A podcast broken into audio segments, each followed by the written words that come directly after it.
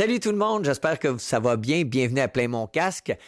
La semaine passée, on a parlé de Formule 1, du début de la saison, mais le véritable début de saison, c'est les 24 heures de Daytona qui nous les offrent. Et depuis 1962, cette série-là nous offre beaucoup de spectacles, malgré le fait que la course dure 24 heures. Souvent, ben, les courses se terminent côte à côte, comme ce fut le cas cette année. Et si vous avez la chance, allez voir les images sur Internet, c'est de toute beauté. Il y a aussi l'IndyCar qui a débuté à Saint-Pétersbourg. On parle quand même de 17 euh, Grands Prix d'IndyCar. On a tous hâte aux 500 000 d'Indianapolis au mois de mai, bien entendu. Mais euh, avec 26 concurrents, euh, ça donne vraiment un beau peloton et il y a toujours beaucoup d'action. D'autant plus qu'on a une belle brochette euh, de nouveaux pilotes mélangés avec des vétérans, des, pilotes qui nous viennent même de la série NASCAR avec Jimmy Johnson, cette fois titré en NASCAR, qui ose relever le défi en Indy. C'est quand même fort intéressant. Romain Grosjean, l'année passée, qui est passé de la Formule 1 à l'IndyCar, eh bien, lui aussi euh, nous a donné euh, du bon spectacle et ça sera comme ça durant toute la saison, j'en suis convaincu. Euh, L'IndyCar qui va en 2023 intégrer un nouveau moteur parce que là, on a quand même un 2,2 litres V6 double turbo. On va passer au 2.6 turbo, double turbo. En plus, on va intégrer la technologie hybride. Notre prochain invité, euh, il fait partie de l'équipe euh, Mayor Shank Racing. Il a remporté les 24 heures de Daytona cette année, en 2022.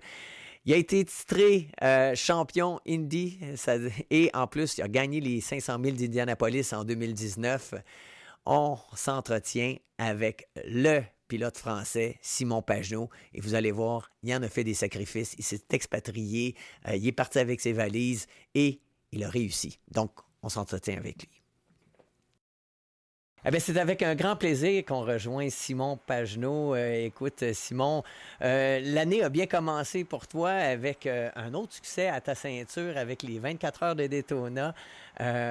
moi, ce que j'aimerais savoir de ta part, bon, comment on s'est senti comme pilote d'endurance, mais comment on sent aussi lorsqu'on voit les, coéquipiers se battre pour la victoire? ça, ça, ça doit être assez émotif. Bonjour Bertrand. Oui, c'est c'était ben, c'est une, course pour moi qui était euh, très importante parce que ça faisait presque dix ans que, j'y participais. Et euh, malheureusement, il y a eu des, des, années où on a eu des problèmes mécaniques, des années où on a fini deuxième, euh, et des années où on aurait pu gagner la course, ça s'est pas fait. Et puis les problèmes mécaniques des courses d'endurance, ça arrive toujours. Et là, là, c'était la première course avec Meyer Shank Racing qui, pour moi, est une période de ma carrière hyper importante puisque c'est, vraiment un nouveau chapitre. Et, de démarrer comme ça, aussi, enfin, de façon aussi euh, incroyable, je dirais, dès la première course, pouvoir gagner les, 24 heures d'Etona, c'était fou. Mais ce qui était le plus dur, en effet, c'est ce que tu dis, c'était de regarder Elio, euh, Elio se battre pour la victoire dans les, dans les 30 dernières minutes. C'était absolument horrible à regarder. Trop de stress. C'était horrible. Moi, je le regardais, je faisais pas partie de l'équipe et puis j'étais là, puis j'étais sur euh, les dents. Euh, donc, euh, j'imagine, mais dans la voiture maintenant, toi, comment, comment tu t'es senti avec, c'est quand même une belle pression là, de, de mener? C'était, écoute, c'était, c'était une course pour moi particulière parce que j'ai débuté mes relais de nuit. Euh, j'avais pas beaucoup vu la piste en essai parce qu'on a eu de la pluie toute la semaine, donc euh, il y avait beaucoup d'inconnus. Euh, j'avais pas vraiment fait de long relais encore avec la voiture, bon même si je connais bien la Cura du fait que je l'ai piloté avec Tim Penske, mais il y avait beaucoup d'inconnus, beaucoup de choses nouvelles et c'est vrai que le premier relais de nuit, alors qu'il faisait, je crois qu'il faisait 30 degrés Fahrenheit, donc on avait du mal à mettre les pneus en route. J'ai même mis, j'ai même mis des des toe warmers dans les chaussures euh, pour me réchauffer les pieds parce qu'il faisait tellement froid que j'avais peur d'avoir les pieds qui se s'engourdissent. Et euh, mais ça s'est plutôt bien déroulé. Le deuxième relais était beaucoup mieux et, ainsi de suite. Mais, euh, c'est vrai qu'il y a pas mal de pression pour démarrer la saison. C'est quand même impressionnant, Simon, de voir ton palmarès avec bon vainqueur des 500 000 d'Indianapolis. Ça, c'est. T'as beau faire une carrière en Formule 1, euh, mais malheureusement, pour ceux qui ont fait de la Formule 1, rares sont ceux qui ont réussi à, gagner les 500 000 d'Indianapolis. Euh, vainqueur euh, du championnat IndyCar, mais toute cette belle aventure de sport automobile, bon, euh, tes premières inspirations, comment, comment tout ça a débuté? Écoute, ma première inspiration, c'est Ayrton Senna et la bataille avec Alain Prost dans les années, dans les années 90.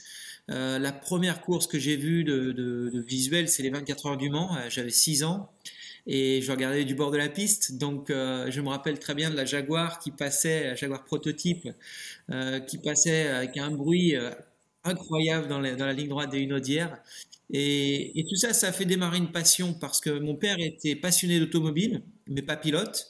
Euh, et, et c'est en fait la passion a démarré comme ça et j'étais tellement passionné que j'étais déterminé à devenir pilote un jour.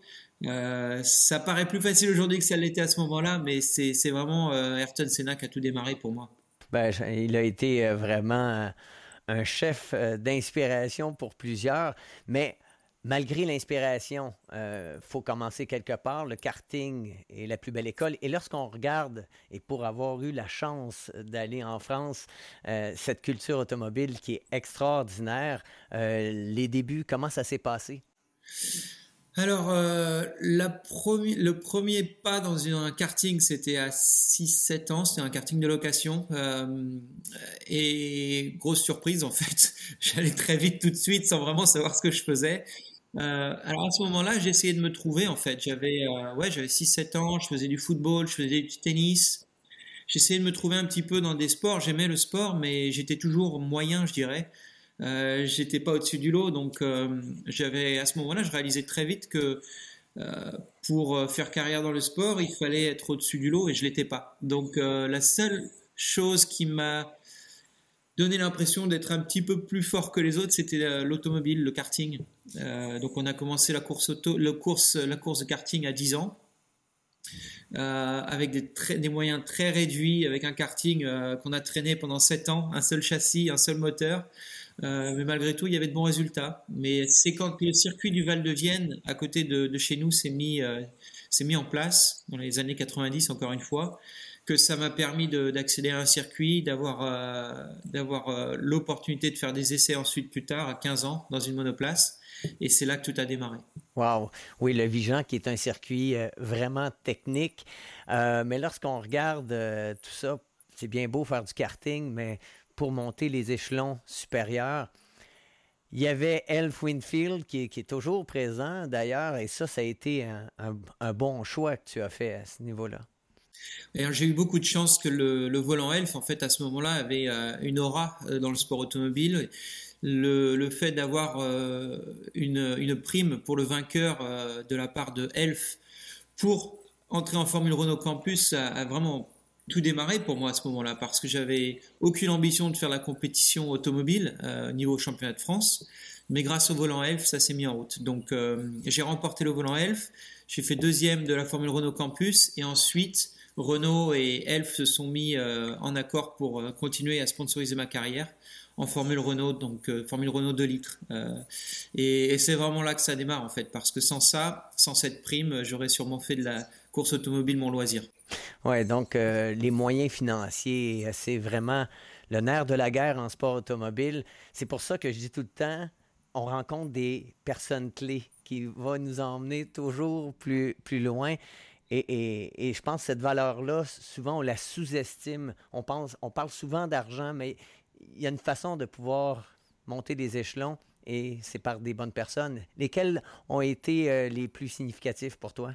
Alors, j'ai rencontré beaucoup de, personnes incroyables. Tout d'abord, euh, ben, c'est Laurent Sénéchal, euh, le volant elf en fait, qui, qui, m'a permis de, vraiment comprendre la discipline du sport automobile. Mais ensuite, c'est Jean-Philippe Grand, Graf Racing, Frédéric Vasseur, qui évidemment, on sait qui il est dans le milieu du sport automobile, mais ces, deux personnes-là m'ont vraiment permis de comprendre le métier de, de pilote automobile, à quel point il fallait être impliqué et et ce que représentait vraiment le, travail d'un pilote automobile. Ensuite, c'est Sébastien Bourdet parce qu'il m'a permis d'aller aux États-Unis, euh, qui m'a ouvert un petit peu, il m'a vraiment ouvert les portes aux États-Unis. Euh, et ensuite, suite, c'est Derek Walker qui tenait l'écurie euh, Team Australia, euh, chez qui je suis allé aux États-Unis. Puis Gilles de Ferrand, là qui a vraiment ouvert autre chose. et je dirais que Gilles de Ferrand a, certainement encore aujourd'hui est certainement des, une des personnes qui, qui a fait le plus pour ma carrière. Et là, bon, ça a été le rêve qui est devenu réalité, mais quand même, il a fallu faire plusieurs sacrifices, s'expatrier de la France aux États-Unis, donc de laisser euh, euh, ses amis, sa famille. J'imagine que tu avais un petit boulot aussi. Qu'est-ce que tu faisais à l'époque, juste avant que tu puisses euh, t'en aller aux États-Unis?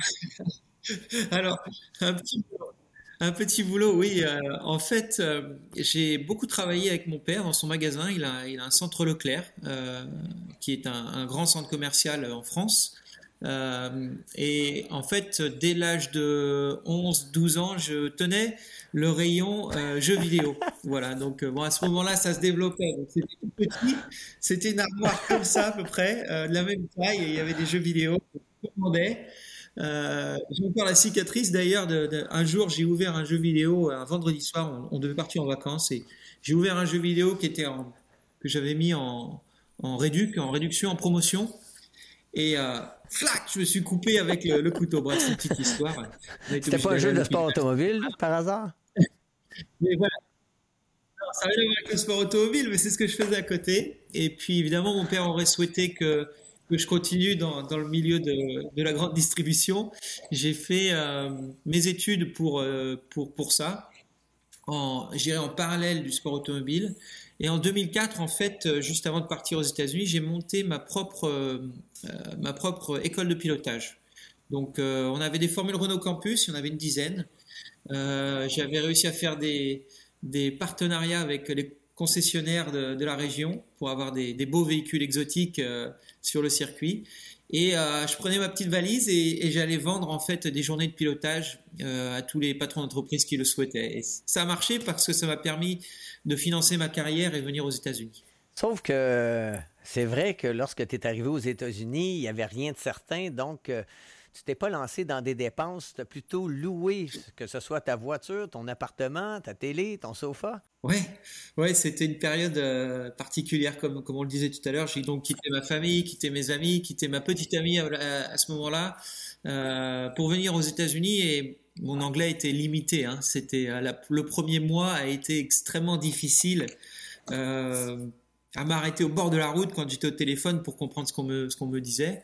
Euh, mais en effet, j'ai loué, euh, j'ai tout loué. Je louais la voiture, je louais l'appartement, je louais euh, mes chaises, mon, ma télé. Et j'avais un petit appartement qui était hyper agréable, mais c'est la première fois que je vivais complètement tout seul comme ça. Donc l'année 2006, c'était l'année où ça passait ou ça cassait. Voilà. Donc c'est passé. Je suis resté aux États-Unis. Sinon, je rentrais en France et c'était le dernier pari, je dirais. C'était la dernière la dernière chance euh, avant de décider de faire autre chose.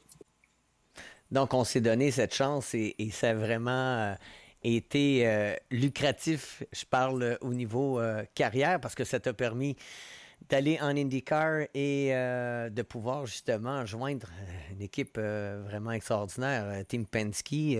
ça, ça a dû être vraiment un rêve qui est devenu réalité lorsqu'on a eu l'appel de Roger Penske.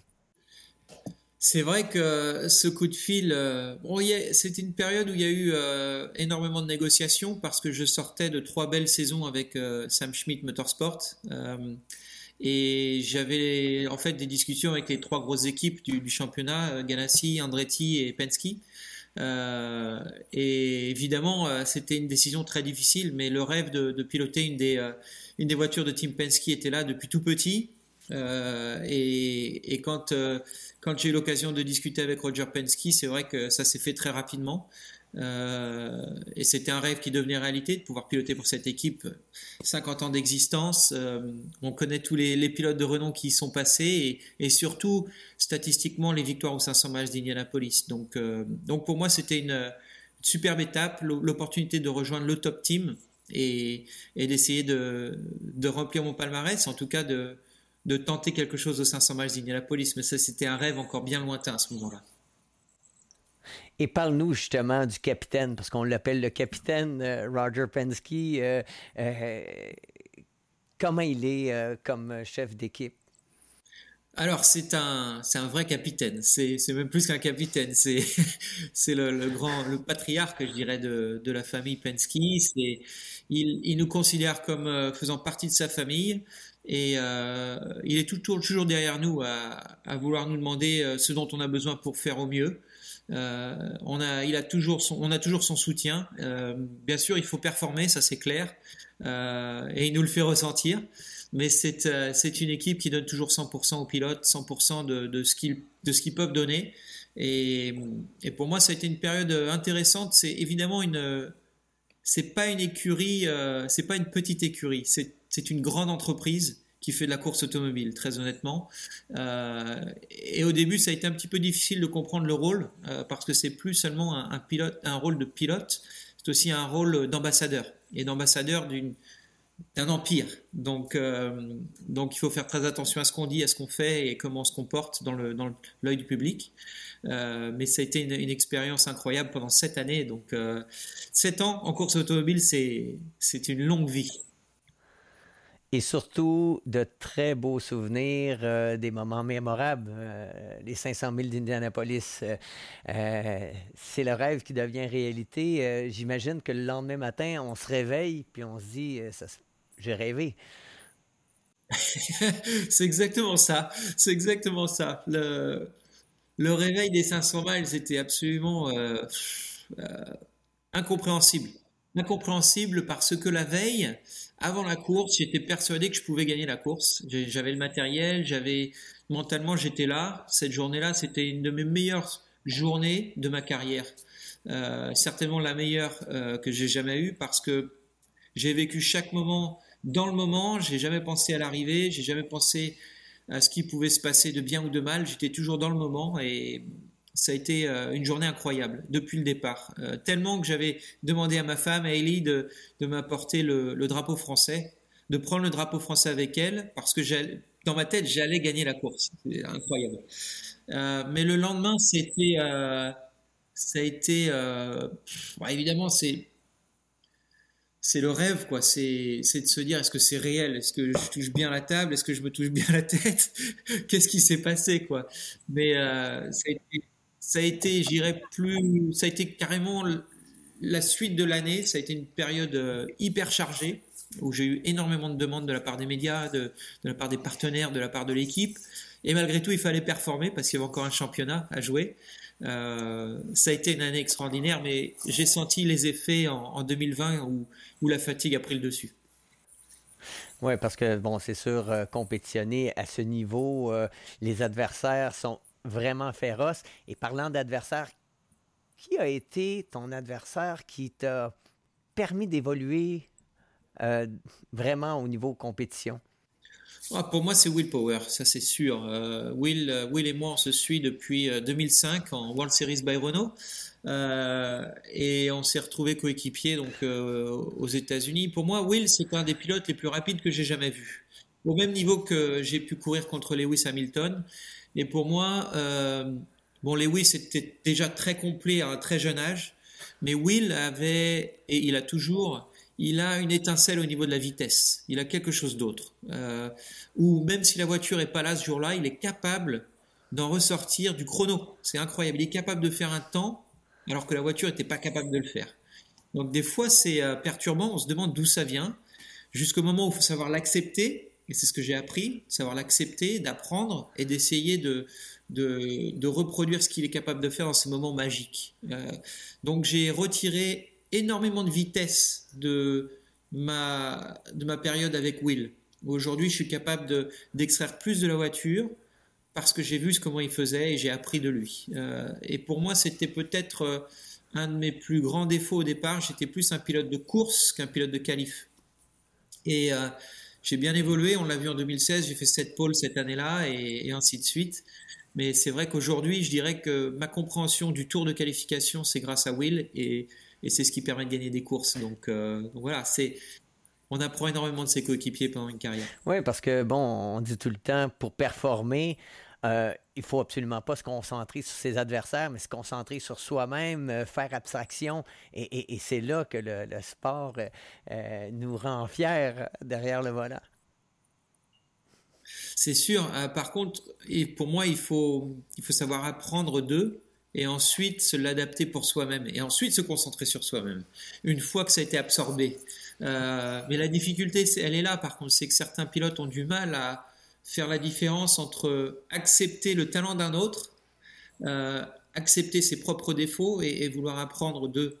moi, personnellement, c'est quelque chose, j'ai aucun problème avec ça, j'ai aucun problème pour être honnête avec moi-même, de me dire, voilà, il faut que je progresse là-dessus et je vais me servir de lui pour, euh, pour progresser. Voilà, c'est, pour moi, c'est, pour moi, ça a toujours été une qualité, une de mes qualités. Ça peut aussi être un défaut parfois, mais euh, euh, j'essaye de m'en servir de manière positive. Et c'est certain qu'il faut accepter le changement, accepter les défis qui se présentent avec. Et là, tu joins une toute nouvelle équipe. C'est sûr qu'avec euh, les 24 heures du Daytona, avec euh, euh, Meilleur Shank Racing, l'IndyCar maintenant, comment ça se passe dans, et la chimie entre les mécanos, l'ingénieur, l'équipe? Écoute, c'est c'est une équipe très intéressante. On est au début d'un cycle avec euh, Meyer Shank Racing. Déjà, euh, ils ont gagné les 500 miles d'Indianapolis avec Helio Castroneves en, en 2021. La première course 2022, ils remportent les 24 heures de Daytona. il y a commence, commence à y avoir un buzz autour de l'équipe. C'est, euh, assez impressionnant. On a des on a des partenaires qui sont très impliqués, des gros partenaires en plus, donc on a des ressources financières importantes. Euh, on a euh, des gens de qualité parce que Mike Shank a une grosse qualité pour euh, trouver des talents. Euh, et il a, assemblé une belle équipe d'IndyCar sur les deux voitures avec un, team manager, notamment Adam Rovazzini, qui est exceptionnel.